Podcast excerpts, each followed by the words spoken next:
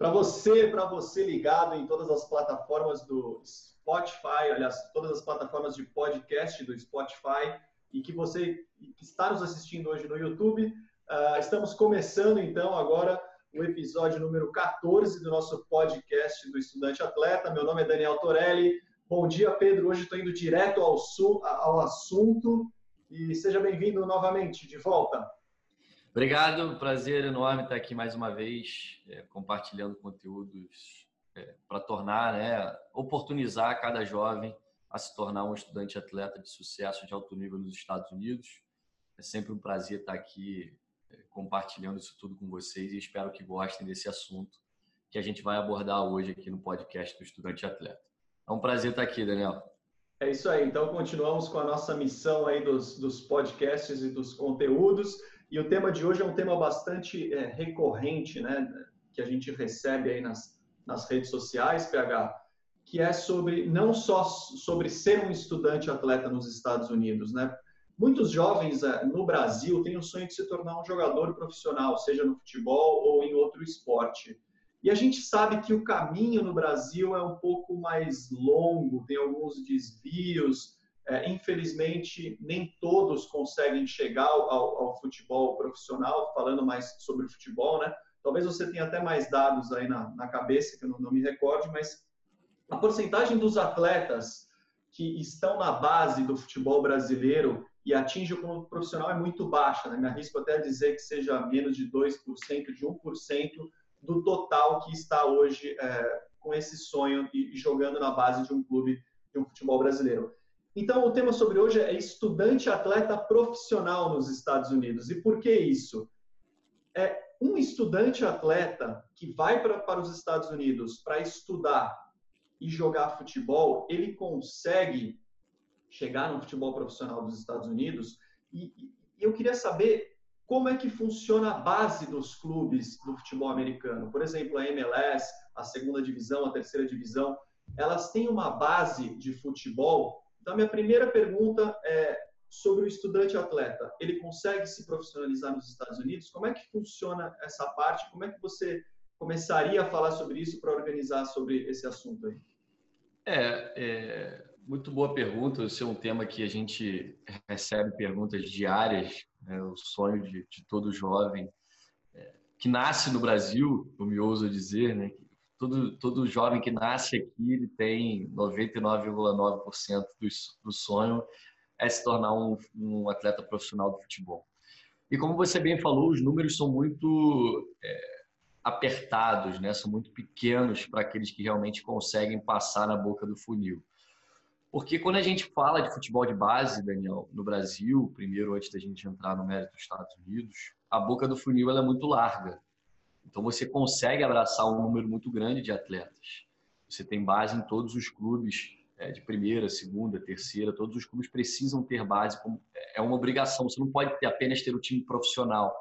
Então a boca do funil é muito mais larga.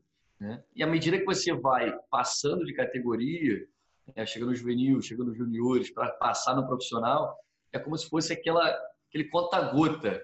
Né? Dificilmente cai uma gotinha ali. E como você bem falou, 2% né, conseguem. E dentro desses 2%, pouquíssimos são bem remunerados.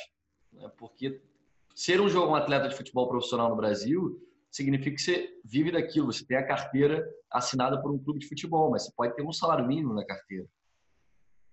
E essa é a grande é, preocupação desse, dessas famílias, principalmente dos jovens, o seguinte, é um salário mínimo, mas eu vou ter uma nomenclatura lá, vou botar no meu Instagram, vou botar no meu Facebook, é a sua atleta profissional, mas não é isso que você quer, né? Porque você quer o, o, o prazo de validade de um atleta profissional ele vai hoje até 30, 35 anos se você se cuidar muito bem.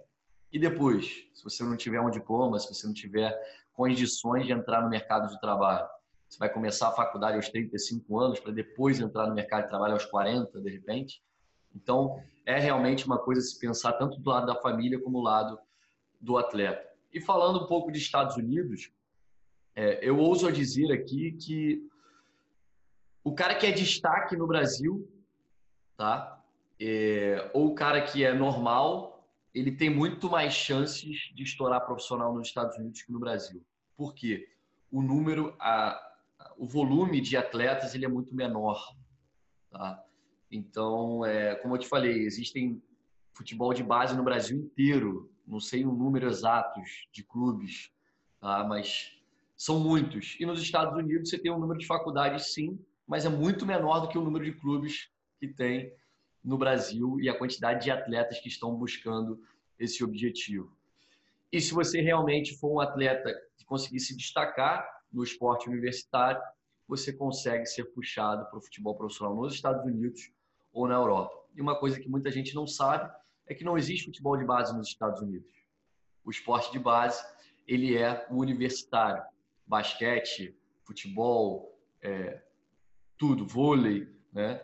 Então o que que acontece? Por exemplo, a seleção americana, a seleção americana feminina que foi campeã, a grande maioria, se não todas, passaram por uma universidade. Né? É, os casos de basquete, por exemplo, LeBron, LeBron James não chegou a fazer uma universidade porque ele foi recrutado já no high school. Mas ele não tem o esporte de base, ele passou pelo high school. Tá? Então, se você for um atleta de muito destaque, você não precisa finalizar a faculdade. Mas se você estiver no high school voando baixo, você já pode ser contratado por uma equipe de MLS, por exemplo.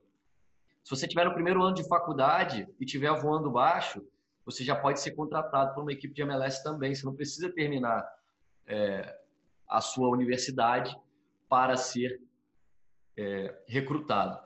E o que acontece que é muito interessante, existem esses casos de estudantes atletas que são recrutados antes do término das universidades, de, seja no high school, o time ou o patrocinador ele paga para o cara terminar aquela graduação. Então, a gente tem atletas Adidas Generations que eles falam, que, por exemplo, o cara é recrutado, ele é patrocinado Adidas, a Adidas vai e banca a faculdade para ele continuar cursando, mesmo ele já estando na MLS, porque existe uma grande preocupação com a formação do homem, né, da mulher, do estudante também do atleta. Então, é aquilo que a gente falou, nossa, a carreira do atleta de futebol, ele existe um risco muito grande. Se você tem uma lesão muito séria, pode jogar, perder toda a carreira, e aí? Se você não tem um diploma de uma universidade, não pode entrar no mercado de trabalho. Então, nos Estados Unidos existe uma grande preocupação, mas respondendo a sua pergunta, é totalmente possível você conseguir se tornar um atleta profissional através das universidades e high school nos Estados Unidos.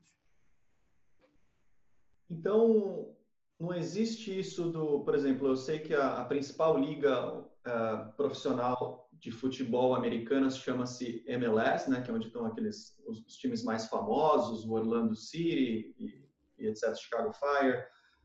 Então, eles não têm uma, uma base, então, eles vão atrás, então, das faculdades e aí eles acabam recrutando os atletas por meio das faculdades. Então, não, não tem esse sistema igual aqui no Brasil, né?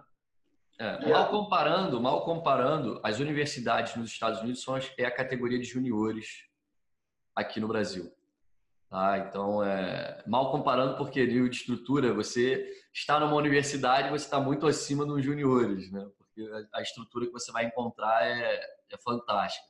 Mas mal comparando seria isso. Então, os, os, os treinadores de cima e os dirigentes, eles estão olhando para aquela categoria de baixo. No caso, seria o esporte universitário, em todos os, os, os esportes. E aí, ao final de cada temporada, a gente tem o que muita gente já conhece, o modelo de draft, onde os melhores são selecionados para o combine. O combine é onde, por exemplo, lá tem 600 atletas, dos 600 atletas eu escolho 60, os 60 fazem parte do Combine, que é uma semana de treinamentos com os treinadores observando, tá? Da, do futebol americano você tem aqueles testes físicos que muita gente conhece de velocidade, agilidade, para ver quem é o melhor ranqueado. No basquete é a mesma coisa, no futebol tem coletivo, né? Então cada esporte se adapta à sua realidade e os treinadores ficam observando.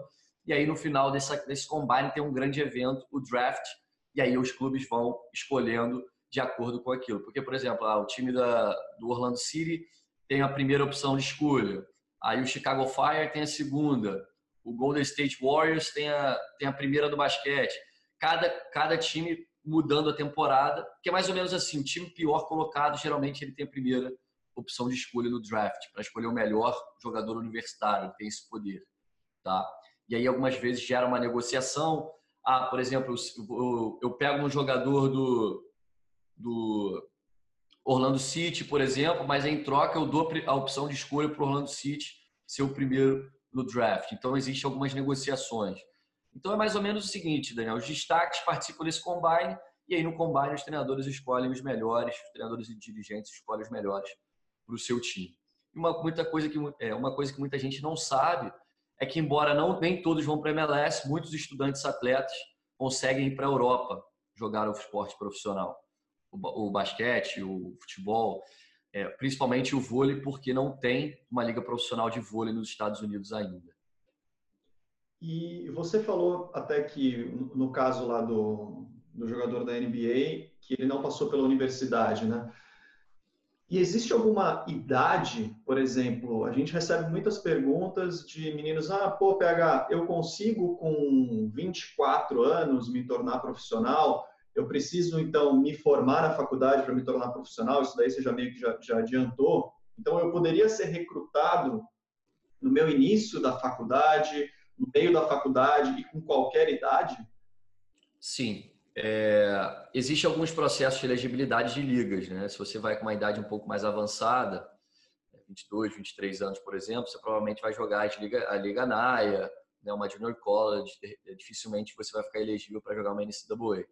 Mas muitos atletas de Naia vão para a Europa jogar futebol profissional após a, a, formatura ou até durante. Tá? Muitos vão durante também, acabam é, saindo da universidade e vão para jogar na Europa. E que muita gente não sabe que muitas, muitos times NAIAS ganham de muito de times de NCAA, porque são atletas muito mais maduros, muito mais cascudos, muito mais experientes do que atletas NCAA, que geralmente têm entre 18 e 22 anos.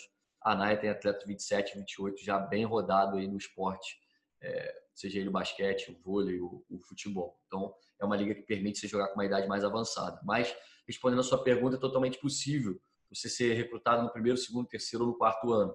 Tá? Geralmente, as, as faculdades, os times tendem a esperar a graduação desse estudante de atleta, mas tudo é possível e vai depender único exclusivamente de você e de como você está performando aí no esporte que você está praticando nos Estados Unidos.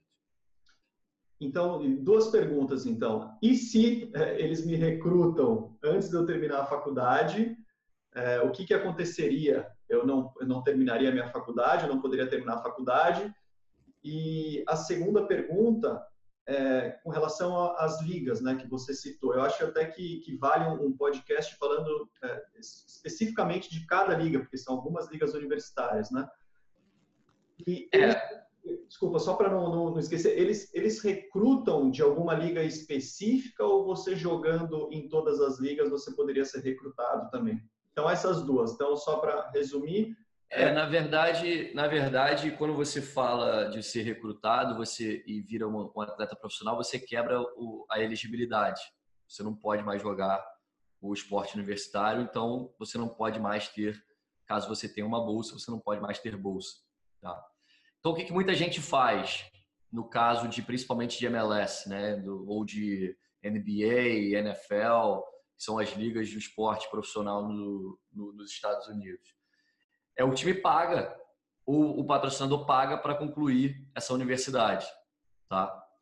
É, aí fica a critério do, do, atleta querer completar ou não e, e, e postergar isso aí, adiar isso para depois do encerramento da carreira. Mas quando você vai para a Europa, dificilmente isso acontece, a não ser que você chegue a um acordo com, com o clube, porque é uma cultura um pouco mais diferente. Né? Eu acho que esse modelo a gente só vê realmente nos Estados Unidos e Canadá. Essa combinação em alto nível entre esporte e educação.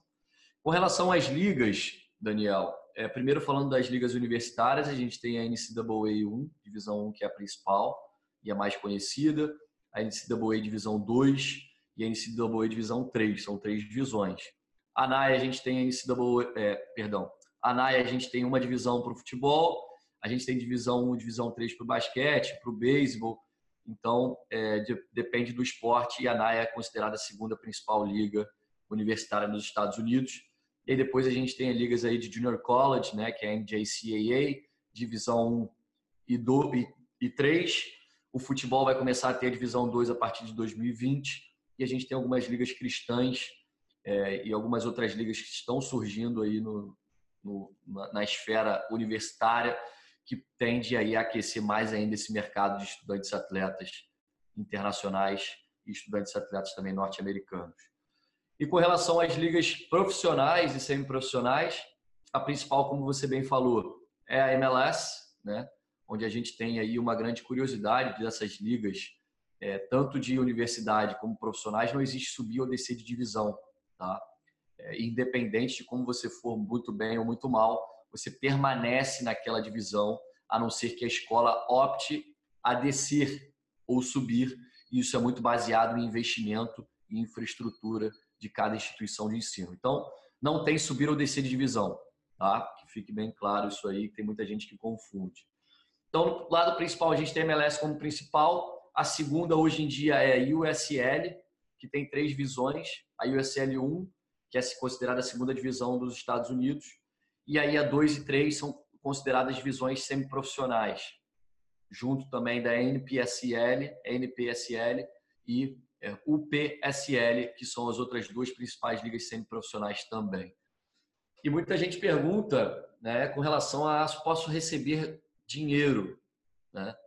É, na MLS você obviamente pode receber, tá? Nas ligas semiprofissionais, se você é um estudante atleta e joga nessas ligas, você não pode receber quantia porque você quebra outro outro pré-requisito aí da questão de elegibilidade mas existem alguns atletas que recebem dinheiro para disputar, por exemplo, a NPSL, que é uma liga semi-profissional e hoje é considerada a terceira divisão do esporte profissional nos Estados Unidos, no caso futebol. Tá? Então é um, é um país que tem crescido muito, investido muito dinheiro no futebol masculino, porque a gente sabe que o futebol feminino nos Estados Unidos é uma grande potência é, e sempre foi, e acredito que sempre vai ser também.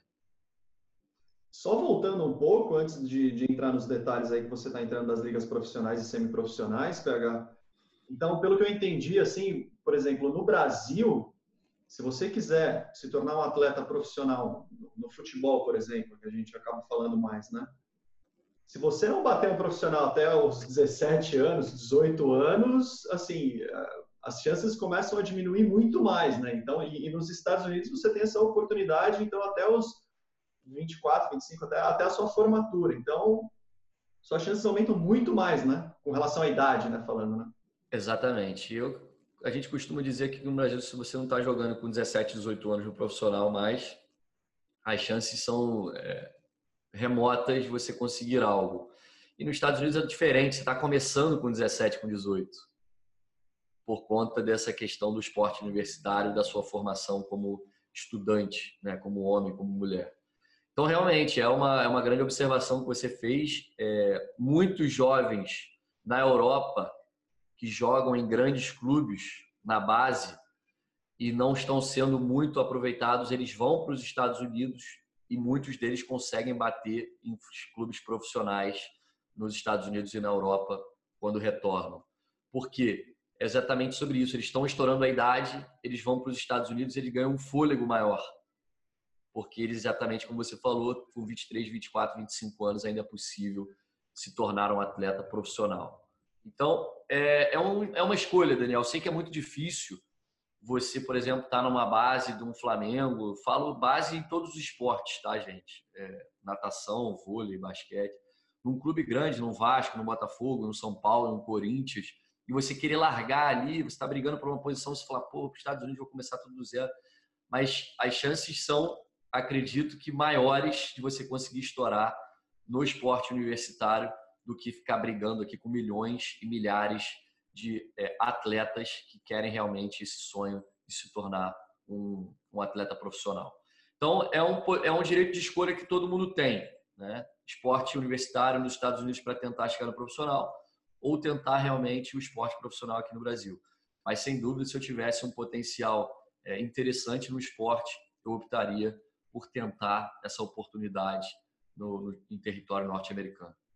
E voltando, falando sobre as ligas universitárias que você citou, é, existe alguma liga que, que esses, é, esses clubes profissionais e semiprofissionais eles olham com mais atenção para procurar um estudante atleta? Ou essa oportunidade pode acontecer para um atleta de qualquer liga? Como é que funciona mais ou menos essa parte? Não sei se você já tocou agora no assunto, não me recordo agora, mas só para tirar essa dúvida.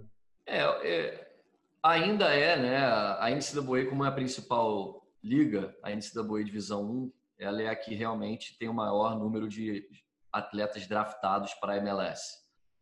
Mas a NAIA é muito bem vista na Europa, dependendo dos seus números, estatísticas e performance durante os seus anos como estudante atleta nos Estados Unidos.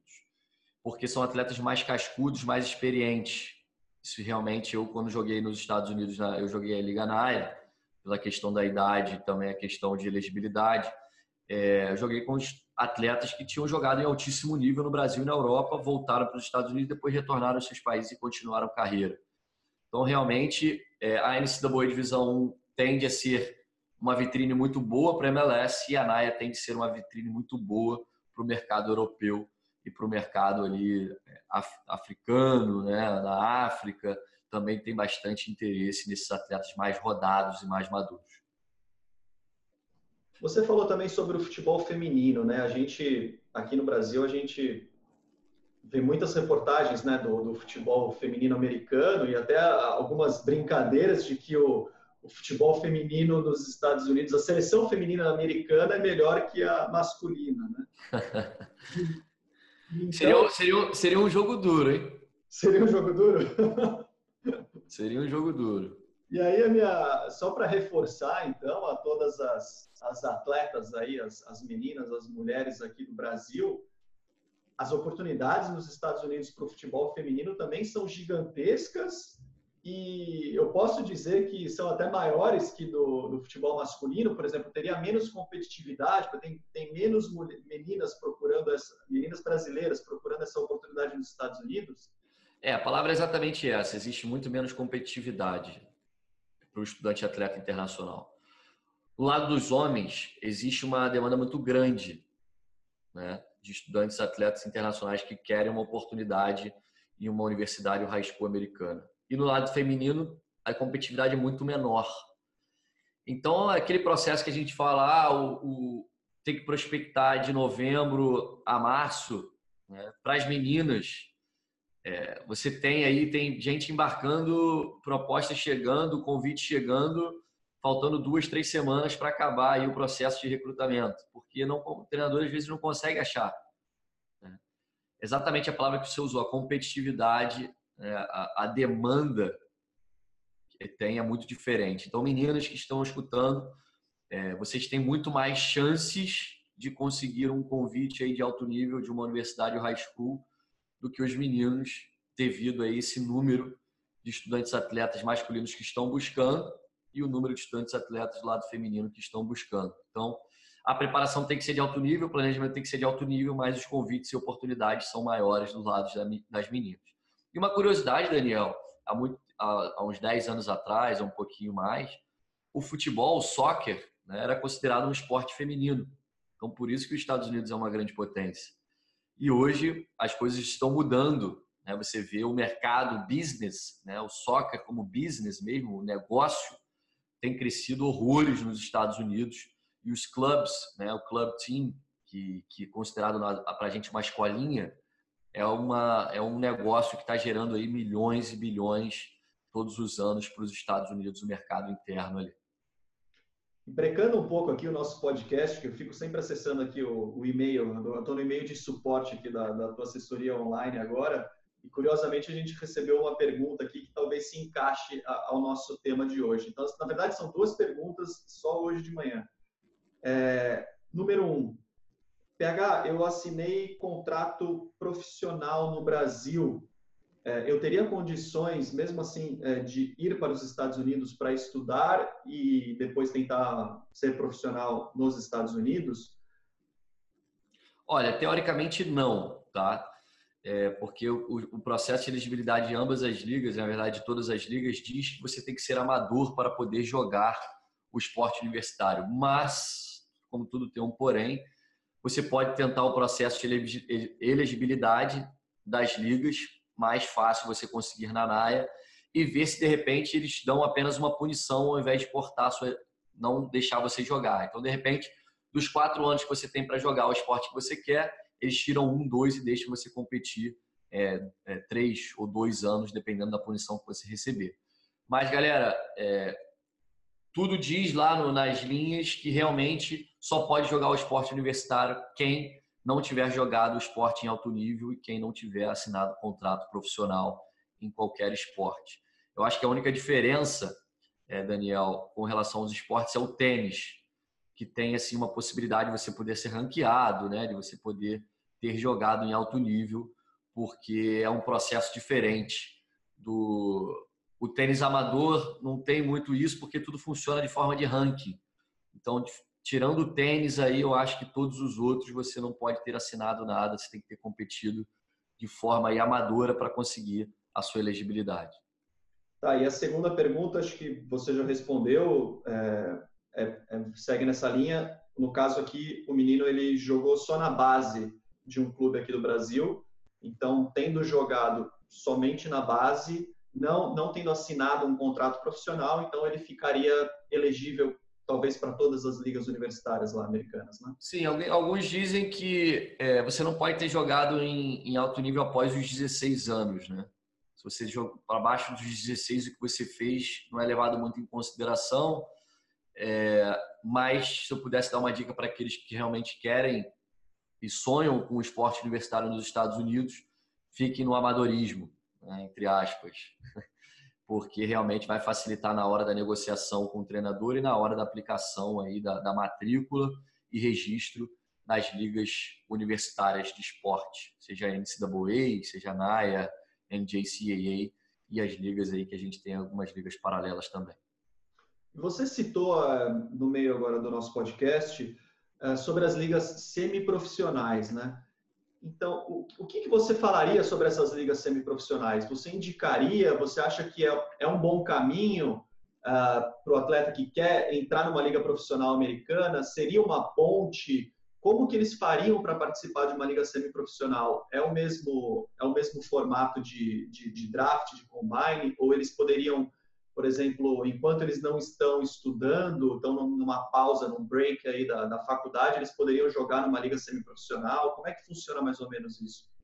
Sim, muito boa pergunta. Para aqueles que querem realmente jogar o esporte profissional, eu indico a USL 2, que é a antiga PDL. É uma liga semiprofissional, você tem aí um limite de idade, você pode ter, eu acho que se não me engano, cinco atletas mais do que 23 anos, e o restante tem que ser abaixo dos 23, inclusive atletas do Brasil vão só para jogar essa liga e voltam. Tamanha vitrine que é. E, se eu não me engano, agora é, quase 70% dos atletas hoje na MLS jogaram PDL, essa USL 2. Então é uma grande vitrine e a forma de você conseguir jogar isso é fazendo tryouts, né, testes, mandando vídeo, porque a grande maioria dos treinadores de PDL são treinadores de universidades. Então, se o seu treinador for um treinador de PDL, né, de USL 2, pode aí você ter uma oportunidade de disputar essa liga, que é uma grande vitrine para o esporte profissional no, nos Estados Unidos. E os outros esportes também têm as ligas de verão. Né? A USL 2, a PDL, é uma liga de verão. Então, se você joga vôlei, basquete, existem também essas ligas que você pode complementar aí como uma grande vitrine para aqueles que sonham realmente em viver do esporte profissional quando estiverem durante a universidade, quando encerrarem aí, conseguirem um diploma e dar um salto aí para outro nível, né?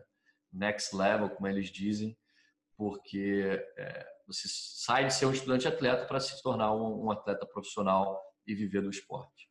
Então, o processo é basicamente similar a, a prospectar uma oportunidade na, na universidade. Você teria que enviar o seu material de vídeo, para esses clubes da, das ligas semiprofissionais e tentar essa vaga no, no time? Seria mais ou menos... É, mais ou menos assim você tem um grande facilitador que é o seu treinador. Então, se você tem um treinador como amigo e realmente você e ele te vê como um atleta de alto nível, a indicação do seu treinador é tudo, porque esses treinadores buscam referências e a referência que ele vai é, ter é a do seu treinador. Então, galera, uma dica que eu dou: tenha um treinador como seu melhor amigo, é, mesmo se ele, você não considerá-lo porque ele é um grande divisor de águas, é um, é um grande facilitador, é, tanto nos momentos de dificuldade que você tem, que precise de repente de um hospital, que você precise de uma ajuda, que você tá, esteja mal, ele pode te ajudar e também nessa questão de indicação. Né? Tanto para a liga profissional, liga semi-profissional, se você está numa junior college e precisa transferir, esse treinador da sua Junior College atual também vai te ajudar muito nesse processo de transferência. E aí a pergunta que não quer calar, que essa acho que você recebe bastante. Nessas ligas semiprofissionais, a MLS a gente sabe que sim e muito bem, né? Nas ligas semiprofissionais, PH, quanto que vão pagar para jogar lá, meu? Pô, jogo bem. Eles vão me pagar? Paga para jogar? Nessas é, na, na PDL, na USL 2 não pode, porque você é um estudante atleta, né? Você não pode receber, você recebe alimentação e moradia. Tá? Agora, existe a NPSL, né, que algumas, alguns clubes pagam, por exemplo. A USL 1, que é a divisão 2, paga-se. Você recebe aí cerca de 30, 40 mil dólares ano tá? na USL. Na MLS você pode ganhar bem mais. Na NPSL eu diria que aí 10, 20 mil dólares ano não é uma quantia considerável, mas é, é uma grande porta de entrada para um mercado europeu, para ser chamado para USL 1, MLS, enfim. Tudo vai depender realmente do quanto você performar nesse teu clube atual, se você vai chamar realmente a atenção de outros clubes de ligas mais, com mais expressão e de ligas maiores. Então tá aí, acho que um grande leque de oportunidades, não só para o estudante atleta, para o estudante atleta profissional, né? para se tornar profissional nos Estados Unidos, que seria muito menos competitivo que no Brasil. Pega alguma outra coisa que você gostaria de, de acrescentar sobre, sobre esse assunto? Alguma dica? O que, que você faria?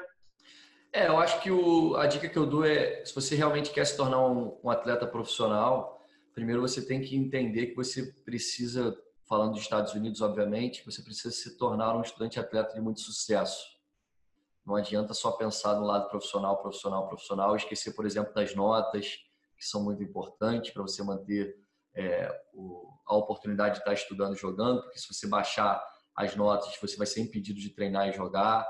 Então, o, o atleta profissional nos Estados Unidos, ele só realmente consegue isso se ele for um estudante atleta de muito sucesso.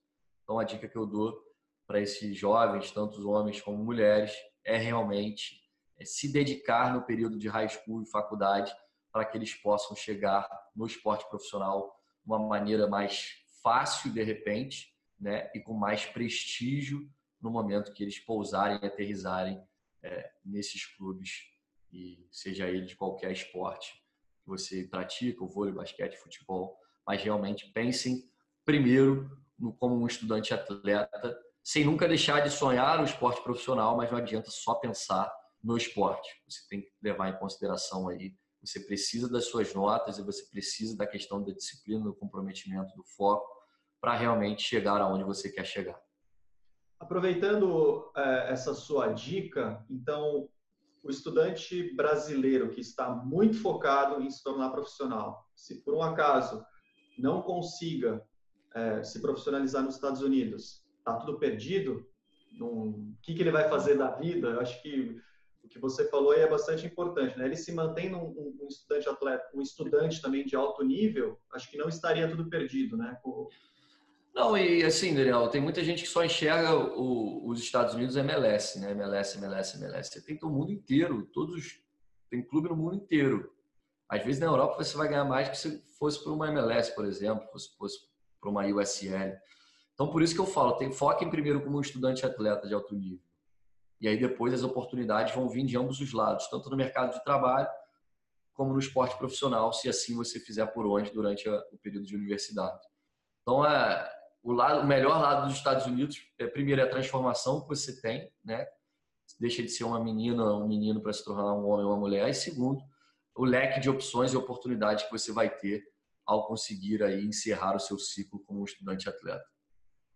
PH, muito obrigado. Se você não tiver mais nada aí para acrescentar, eu fico olhando aqui para o lado porque tem a nossa colinha da, dos, dos, calendários. Então eu encerro aqui o nosso 14 podcast do Estudante Atleta. Obrigado novamente, PH.